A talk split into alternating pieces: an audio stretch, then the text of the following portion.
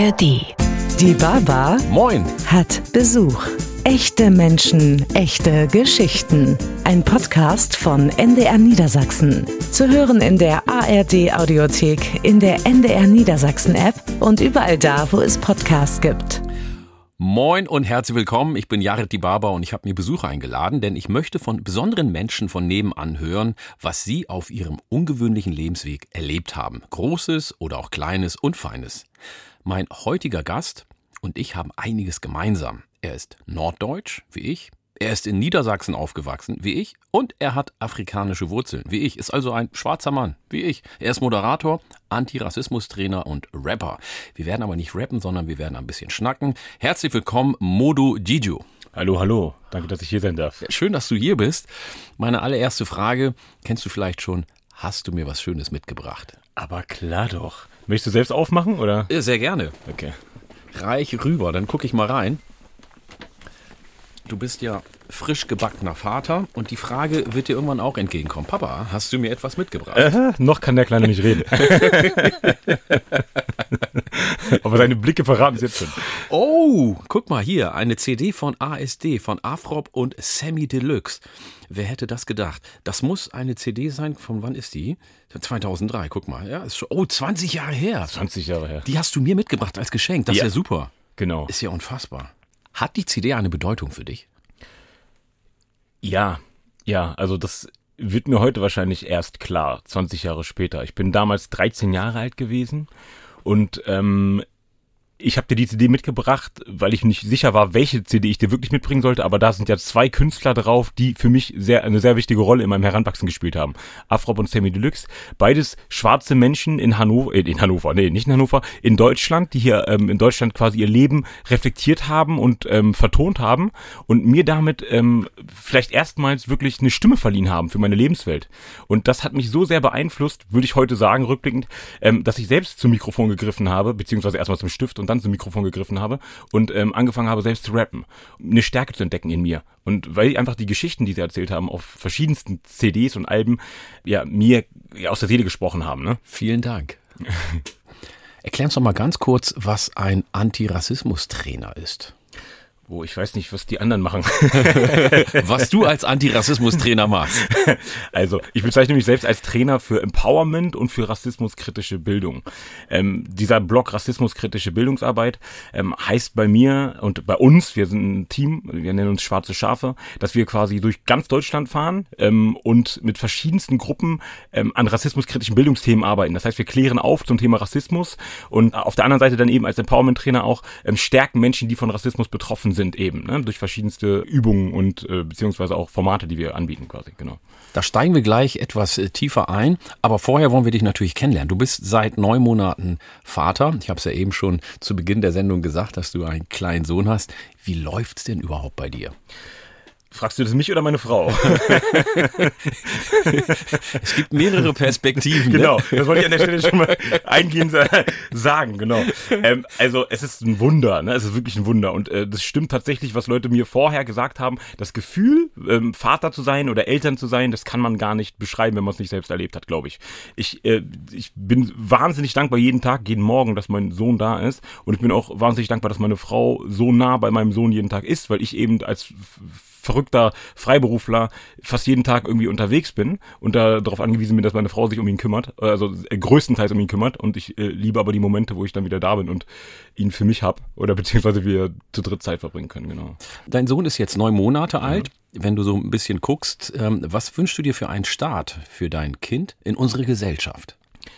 Ich wünsche mir einfach, dass er Spaß hat, dass er Spaß haben kann, dass er Kind sein darf, ne, als, äh, als Startpunkt in der Gesellschaft. Ja. Er soll Kind sein dürfen, er soll mit Essen spielen können, er soll quasi auch mal vom Baum fallen können, ne, was ja heutzutage auch schwierig ist, wenn man das sagt als Vater, glaube ich. Ja. Ähm, er soll Kind sein dürfen. Das ist mein größter Wunsch im, ersten im ersten Moment, ja. Mit allen Höhen und Tiefen. Ganz genau. Ich glaube gerade, das ist wichtig, äh, wie du schon sagst, vom Baum fallen, äh, die, die Erfahrung des Schmerzes und des Scheiterns ist ja auch im Kindesalter ganz wichtig, ähm, dass wir das äh, ins Erwachsenenalter mitnehmen. Wie war denn deine Kindheit in Niedersachsen? Wir sind ja beide in Niedersachsen aufgewachsen, aber ich glaube, du erstmal als ähm, kleiner Junge schon. Ich bin mit zehn Jahren erst hergekommen. Wie war es bei dir? Ähm, ich bin, ich sage mal traurigerweise mein ganzes Leben schon im gleichen Stadtteil. also ich, ich komme aus Hannover Linden. Ich habe es nur geschafft, von Linden Nord nach Linden Süd zu ziehen. Ich weiß gar nicht, ob man das als sozialen Aufstieg bezeichnet. Aber wieso wird, traurig? Das ist ja eigentlich auch ein Privileg, oder? Dass man, ähm, finde ich zumindest, ich bin äh, als Kind total durch die Welt gereist. Ich habe in Osnabrück gelebt, in äh, Addis Abeba, in äh, Äthiopien, in meiner Heimat Oromia, in Kenia und dann wieder zurück. Also ich bin schon so viel hin und her gereist und habe immer die beneidet, die schon immer da sein konnten, wo sie waren. Ja, ja, okay. Also, aber ich habe so eine Dorfmentalität wahrscheinlich mitgenommen daher. Also ähm, es war einerseits schön, ne? Also das habe ich dann gemerkt, ähm, als ich aus Linden rausgegangen bin und gemerkt habe, okay, ähm, die Blicke, die Leute mir entgegenwerfen, sind außerhalb von Linden schon mal andere als in Linden selbst oder auch außerhalb von einer größeren Stadt. Das heißt, äh, rückblickend einige sehr schöne Momente, Momente von Freundschaft, aber andererseits auch ganz viele Erfahrungen von schwieriger Schwierigkeiten zu Hause, in der Familie, in der Schule. Ne? Alles, was so institutioneller Kontext ist, war ein bisschen schwierig bei mir. Ich habe mich da durchgemogelt und auch irgendwie alles hinbekommen, aber es war nicht nur schön. Ja.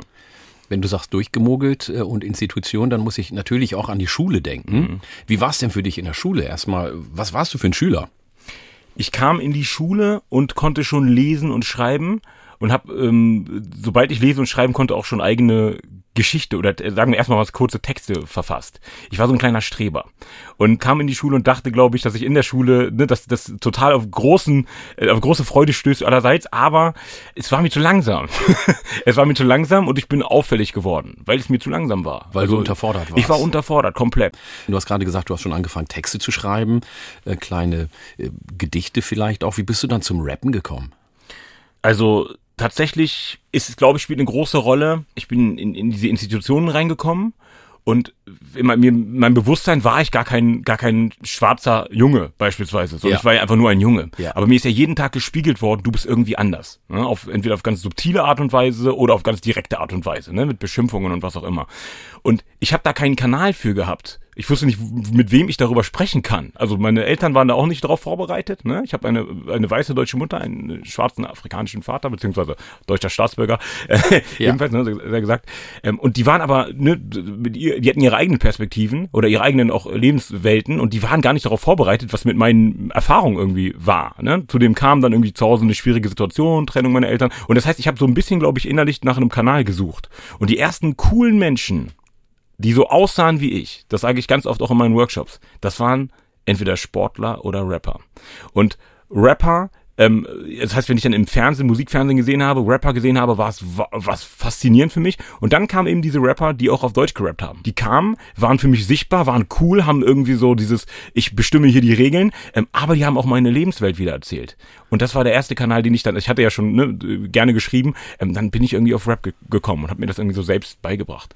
Wie bist du auf die Idee gekommen, Antirassismus-Trainer zu werden? Also deine Erlebnisse in deiner Kindheit beziehungsweise deine Reflexion auch im Nachhinein, du als schwarzer Junge in einer mehrheitlich weißen Gesellschaft, das hat mit Sicherheit etwas mit dir gemacht. Aber wie bist du auf die Idee gekommen, Antirassismus-Trainer zu werden?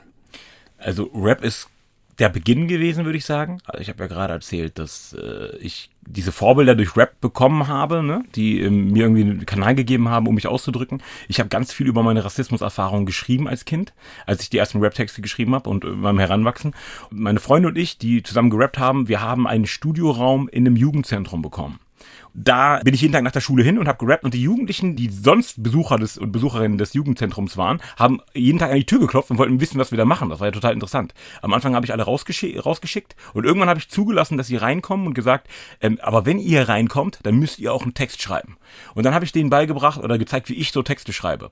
Und dann ist was passiert, was ich nicht erwartet hätte. Es hat wahnsinnig viel mit denen gemacht. Also als sie ihren eigenen Text geschrieben hatten, den eigenen Text irgendwie vertont hatten und dann irgendwann auch aufgetreten sind, das hat komplett was in deren Haltung geändert. Ja? Auf einmal hatten sie etwas, wo sie irgendwie jeden Tag dran gearbeitet haben.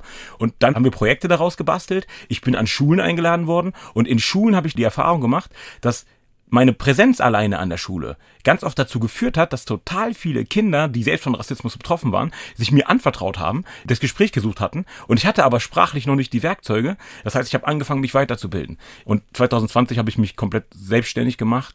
Da warst du also auch fertig ja. mit der Schule und mit allem? Genau, Studium auch schon fertig. Ich habe ja. auch schon als Angestellter ähm, zwei Jahre gearbeitet, als Bildungsreferent bin ich angestellt gewesen, zwei Jahre und habe dann aber 2020 gesagt, ich glaube, ich muss meine eigenen Formate an die Menschen bringen.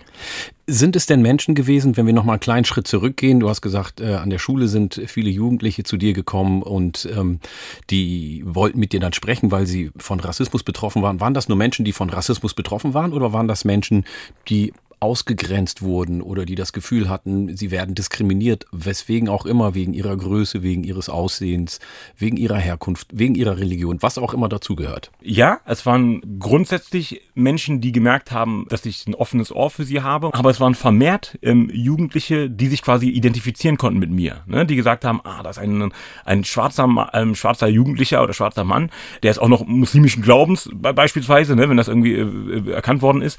Und deswegen ging es ganz oft um um Rassismus. Und ich habe auch selbst davon erzählt und auch gesagt, wie ich zum Rap gekommen bin. Und deswegen war das immer Thema. Und deswegen bin ich herausgefordert gewesen zu sagen, okay, die erleben das hier in Kontext ihrer Klassengemeinschaft, im Kontext der Schule, im Kontext von ihrem alltäglichen Leben, wo sie hingehen. Aber es gibt irgendwie keine Stimme, die für sie spricht. Und ähm, ich muss irgendwie versuchen, in, ins Gespräch zu kommen mit Lehrkräften, mit Personal an der Schule, mit SchuldirektorInnen und zu sagen, hey, hier werden diese Erfahrungen gemacht. Und wie können wir irgendwie damit umgehen? Ne? Du trainierst Einzelpersonen an Schulen und in Jugendgruppen.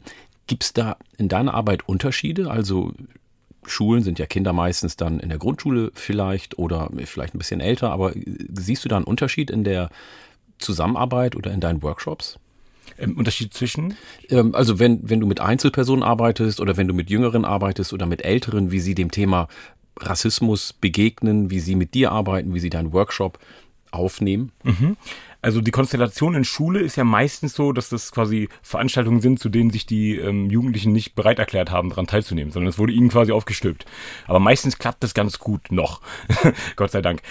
Alter macht einen Unterschied, habe ich auch schon festgestellt. Aber ähm, ich möchte hervorheben, was irgendwie mir sehr positiv auffällt. Ich finde, dass junge Menschen, und da kann ich irgendwie sagen, siebte, achte Klasse, mit denen ich manch, manchmal arbeite, inzwischen schon ganz andere Worte dafür haben, auch durch Social Media, ja. was da eigentlich passiert in der Welt. Ja. Ähm, und ähm, was ihnen auch passiert. Also als ein Beispiel, was ich ganz oft nehme, ist, ist ähm, äh, dass ich in die Klassen komme und es wird ganz selbstverständlich gesagt, ähm, N-Wort. Ne? Und niemand spricht dieses Wort aus. Ja. Und ich, ich, das wäre zu meiner Schulzeit undenkbar gewesen. Das ist mir um die Ohren geflogen und ich musste darum ähm, äh, kämpfen, dass das irgendwie als Beleidigung anerkannt wird. Und inzwischen sagen äh, Jugendliche einfach selbstverständlich N-Wort. Und das ist ein Unterschied zu Erwachsenen tatsächlich. Ja. Es gibt Zielgruppen, die mir begegnen, die irgendwie 40, 50 Jahre mit dem gleichen Vokabular oder ähnlichem Vokabular gelebt haben ähm, und für die es viel schwieriger ist zu sagen, ah, Ne? Wir kommen gleich noch zum Thema Sprache, weil ich glaube, das ist äh, gerade in der heutigen Zeit ja ein sehr sensibles Thema und viele haben ja das Gefühl, dass wir nicht sagen können, was wir wollen. Aber äh, vielleicht noch mal ganz kurz zurück zu deinen Workshops. Also du ähm, machst ja Menschen auf Rassismus und Diskriminierung in diesem Bereich aufmerksam und kein Mensch möchte sich ja als Rassist bezeichnen lassen. Wie reagieren die Menschen darauf, wenn du sagst, wir alle sind vielleicht sogar rassistisch oder handeln rassistisch? Wie sind so die Reaktionen? Manchmal wird es so gedeutet, und es gibt wahrscheinlich auch Stimmen, die das so ähm, ähm, tatsächlich formulieren würden, dass man entweder Rassist oder Rassistin ist oder nicht. Ja. Und dann versuchen ja alle irgendwie ähm, keine Rassistinnen zu sein. Ja. Ich sage, ey, wir alle haben quasi durch unsere Sozialisierung Rassismus gelernt. Das ist bei uns verinnerlicht. In ja. Denkstrukturen, in Sprache äh, finden sich, findet sich Rassismus wieder. Das heißt, wir alle können uns dabei ertappen, dass wir rassistisch denken oder rassistisch ähm, sprechen oder dementsprechend dann auch rassistisch handeln. Also selbst du ähm, und ich, also, als du, genau. schwarze Person, genau. uns kann es auch passieren. Genau, uns, uns kann es auch passieren. Ja. Und das, das schlägt eine Brücke, also es ist meine Erfahrung, ne? das, ja. das schlägt eine Brücke, dass ich sage, äh, es geht viel mehr darum, wie können wir irgendwie versuchen, da, da Bewusstsein für zu entwickeln und zu sagen, wie können wir darauf achten, wie gehen wir denn damit um, wenn jemand sagt, oh, äh, Entschuldigung, das Wort oder ne, die, die Handlung oder was immer, hat mich beleidigt vielleicht. Ja. Ne? Oder ist etwas, was vielleicht aus der oder der Hinsicht vielleicht kritisch hinterfragt werden könnte. So.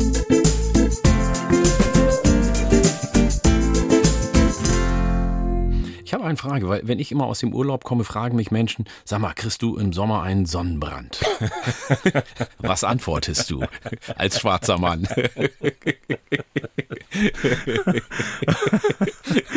oh Gott, oh Gott, ich kenne diese Frage, ja. Ja, was antwortest du? das ist eine berechtigte Frage. Das ist eine berechtigte Frage, genau. Äh, ich weiß nicht, ob es Die können wir nur nicht hören, aber die ist berechtigt. Ja, die, ja genau, die ist berechtigt. Ähm, vielleicht das nächste Mal. Googelt mal so, stellt euch vor, so, ja, ich haben diese Frage wahrscheinlich schon vier Milliarden Mal gestellt bekommen.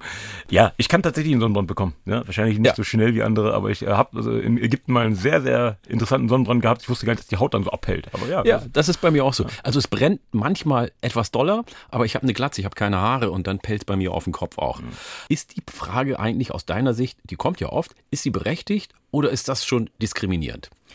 Ähm, also erstmal äh, zeugt die Frage ja von einem Interesse. Ne? Also die Leute möchten, sind, sind ja interessiert Ja. und möchten das wissen. Das, wo es an der Frage für mich so ein bisschen schwierig wird, ist ja nicht, dass das mich irgendwann mal Leute fragen so aus Interesse, sondern dass das manchmal die erste Frage ist, die kommt. So. Und kannst du jetzt mal bitte erzählen, ob ihr, ihr, ob ihr einen Sonnenbrand bekommen könnt? So, Ja. ne? Und eigentlich wäre wäre die korrekte Antwort ja, keine Ahnung. Bei mir ist das vielleicht anders als bei anderen. Ja.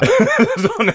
Ich bin quasi ein Individuum, ne? ich bin nicht, ich kann nicht für die, für die ganze Gruppe sprechen, so was heißt eigentlich schwarzer Mensch sein. Aber das ist ja der Balanceakt, auf dem wir uns so ein bisschen Absolut. haben, ne? Also wenn man die Frage tatsächlich äh, immer und immer und immer wieder äh, gestellt bekommt, dann kann es natürlich total nervig sein. Auf der anderen Seite ist es vielleicht ja auch gut, mal eine Antwort zu geben, dass die Personen, die fragen, auch wissen, was die Frage mit diesen Personen macht, die sie immer gestellt bekommen. Ich habe bei dir zumindest das Gefühl, auch jetzt, wo wir uns austauschen, dass du nicht mit dem erhobenen Zeigefinger sprichst, sondern dass du versuchst, Dinge zu erklären. Was ist dir wichtig in deiner Arbeit, wenn du als Antirassismus-Trainer unterwegs bist? Äh, Genau das. Also ich bin, ich bin niemandem moralisch überlegen. Ich laufe nicht rum und kann den Leuten erzählen, wie sie sprechen sollen oder äh, wie sie denken sollen, sondern ich möchte einfach nur eine Tür aufmachen oder vielleicht ein Fenster aufmachen zu einer Welt, die vielen Menschen vielleicht gar nicht ähm, so äh, bekannt ist. Ne? Also quasi eine, eine Welt von Erfahrungen, die sich sammeln, die sich auch, die sich auch kollektiv sammeln, ähm, die aus meiner Sicht, wenn wir als Gesellschaft be- behaupten, wir sind alle gleich und wir sind, finden Rassismus so blöd, ne, und wir, die Würde des Menschen ist unantastbar und keine Ahnung. Wenn wir das wirklich behaupten, dann lasst uns doch mal alle Menschen versuchen, gleichberechtigt an diesen Tisch zu holen und die Perspektiven von den Menschen auch mit einzuschließen. Ne? Das heißt, vielleicht eine Deutungshoheit abgeben von, wir können beurteilen, ob etwas rassistisch ist, ohne jetzt quasi eine rassistische Person, äh, eine Person anwesend zu haben, die von Rassismus betroffen ist. Diese Perspektiven von Menschen, die selbst Rassismus erleben, sind total wichtig für das Gespräch über Rassismus.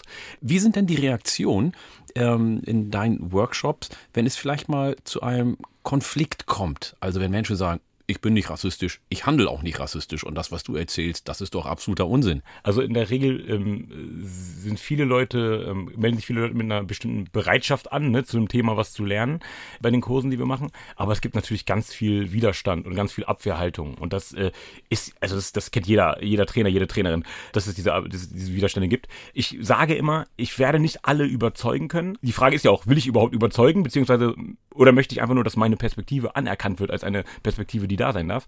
Aber ich akzeptiere in dieser Situation, dass ich eine andere, vielleicht brauche ich eine andere Ansprache. Also ich versuche an meiner, an meine, an meinen Werkzeugen zu schrauben ne? und zu schauen in meiner Werkzeugkiste, was habe ich noch für Werkzeuge, um diese Person zu erreichen. Und meistens erreiche ich die Person da, wo es etwas ist, was für sie erfahrbar ist. Ich gebe gerne ein Beispiel aus dem Kurs von mir, wo es darum ging, dass eine Person gesagt hat, sie möchte das N-Wort, äh, also sie hat das immer schon benutzt, das N-Wort. Ja. So. Warum soll ich jetzt, soll sie jetzt auf einmal dieses N-Wort nicht mehr benutzen? Warum soll das auf einmal nicht mehr gut sein? Ja. Und die hat mir in einer Pause, in so einem Zwischengespräch erzählt, dass sie damals, genauso wie meine Mutter, in der Schule noch als Linkshänderin ähm, gezwungen worden ist, mit der rechten Hand zu schreiben. Und wie grausam das war. Ja. Und dann habe ich äh, danach, ähm, also als es wieder zum Thema wurde, gefragt, wie wäre das denn für dich, wenn wir bis heute äh, das in Schulen machen würden, dass wir sagen, es ist uns egal, ob hier Personen sagen, dass es für sie grausam ist, dass sie mit der linken Hand äh, schreiben wollen eigentlich oder von der Veranlagung her auch besser können ähm, und dann aber gezwungen werden, mit der rechten Hand zu schreiben. Das haben wir ja früher mal gemacht, das wurde ja irgendwann mal geändert. Wie wäre das für dich? Das, das können wir nicht machen. Das ist doch gut, dass wir das verändert haben. Ja, wunderbar, gut, dass wir das verändert haben. Das heißt, Veränderung ist nicht immer schlecht. Ja. Äh, vielleicht ist es gut, dass wir jetzt mal die Perspektive von den Menschen hören, die es betrifft. Ja. Ne? Und das war ein Punkt, mit dem ich diese Person quasi ähm, erreichen konnte. Ja, vielen Dank. Jetzt haben wir schon öfter das Rappen angesprochen bei dir. Und jetzt denken natürlich Leute, die uns jetzt gerade zuhören, wie rappt dieser junge Mann? Könntest du spontan mal eben einen kleinen Rap machen? Äh, Ich, ich könnte spontan machen, ich bin so ein bisschen außer Übung, ne? Ich Einen sag mal, ich kleinen der, Rap machen. Könntest du rappen? So. Ja, klar. Ich, ich, bin der Mr. Miyagi des, des, des, des Hannover Raps, sage ich immer, so ein bisschen alter Opa, aber könnte, könnte ich machen. Gib mir ein paar paar. Worte. Gib mir ein paar Worte, dann Ja. Ich soll dir ein paar Worte ja, gib geben. mir ein paar Worte. Wo Okay. ich rappen? Also Sagst Beat haben wir nicht, ich mach das ein bisschen a cappella dann. sagst du ne? Maschsee, Niedersachsen, NDR Aha. und Besuch. Und Besuch. Ja. Okay. Gut, ich hoffe, ich vergesse nicht. Also, Maschsee, Niedersachsen, NDR, Besuch. Besuch. Modu Jeju bei die, die Baba hat Besuch. Wenn es um, ums Rappen geht, sagen viele, ich hätte es im Blut, aber nein. Heute bin ich hier am Maschsee. Du konntest mich erst mit 18 außerhalb von dieser Stadt sehen. Aber heute bin ich hier beim NDR.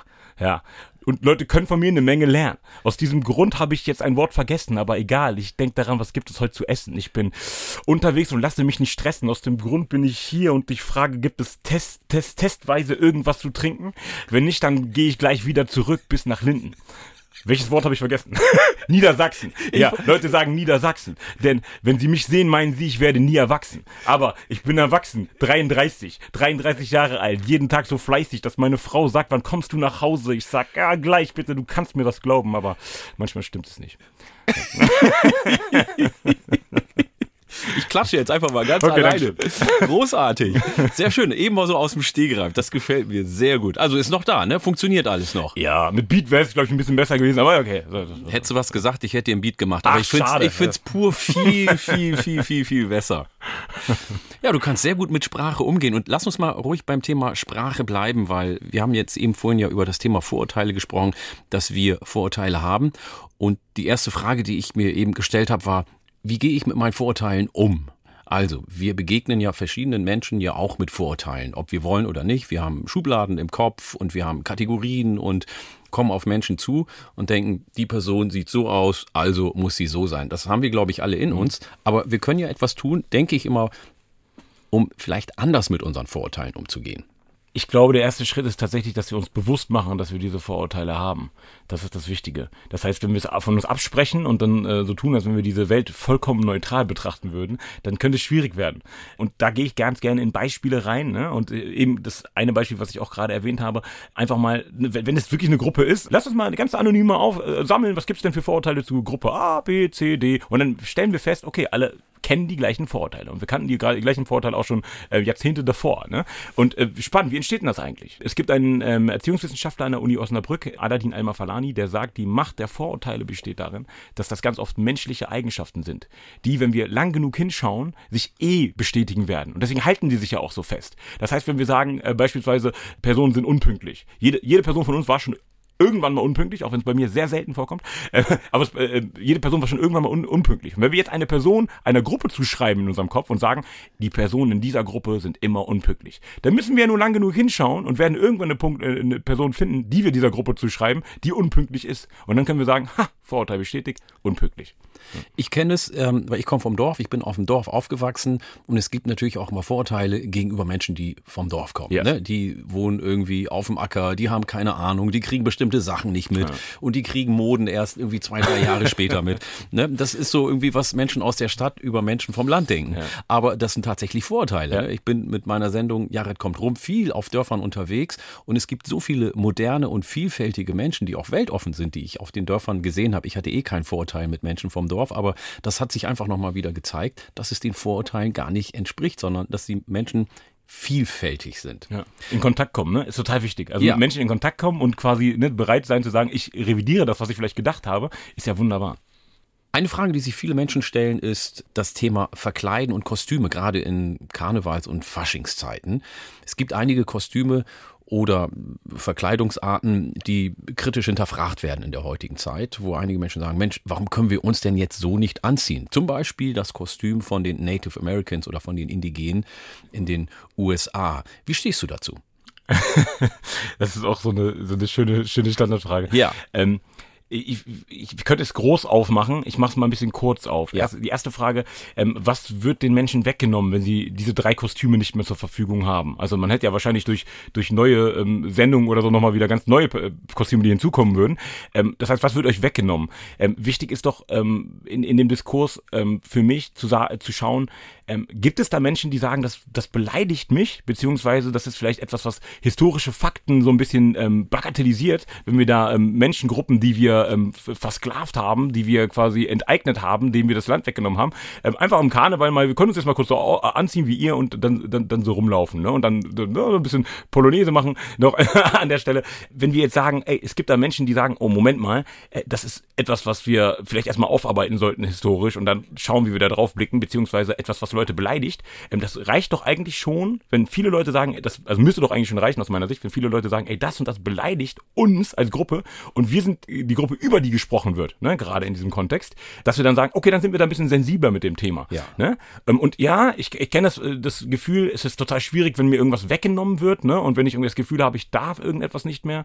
Aber auf der anderen Seite ist für mich eben die Gegenfrage, was wird dir denn wirklich dadurch weggenommen oder verwehrt? Ne? Oder ist es nur das Gefühl, ich bin gewohnt, dass ich immer alles durfte und jetzt möchte ich auch weiterhin alles dürfen? Oder ähm, äh, ich bin jetzt mal bereit dafür, mich irgendwie damit auseinanderzusetzen und zu sagen, ähm, ich akzeptiere, dass Menschen sagen, ey, das ist vielleicht etwas, was uns beleidigt. Ja, die Erfahrung habe ich tatsächlich auch gemacht im vergangenen Jahr, als ich äh, mit äh, einer NDR-Doku in den USA war. Da habe ich mit einer Frau von den Dakotas gesprochen und sie sagte auch, sie findet das befremdlich, wenn deren traditionelle Bekleidung als Faschingskostüm ja. ähm, benutzt wird, weil für die hat es eine besondere Bedeutung und auch etwas Heiliges, also einen geschichtlichen Hintergrund und einen spirituellen Hintergrund.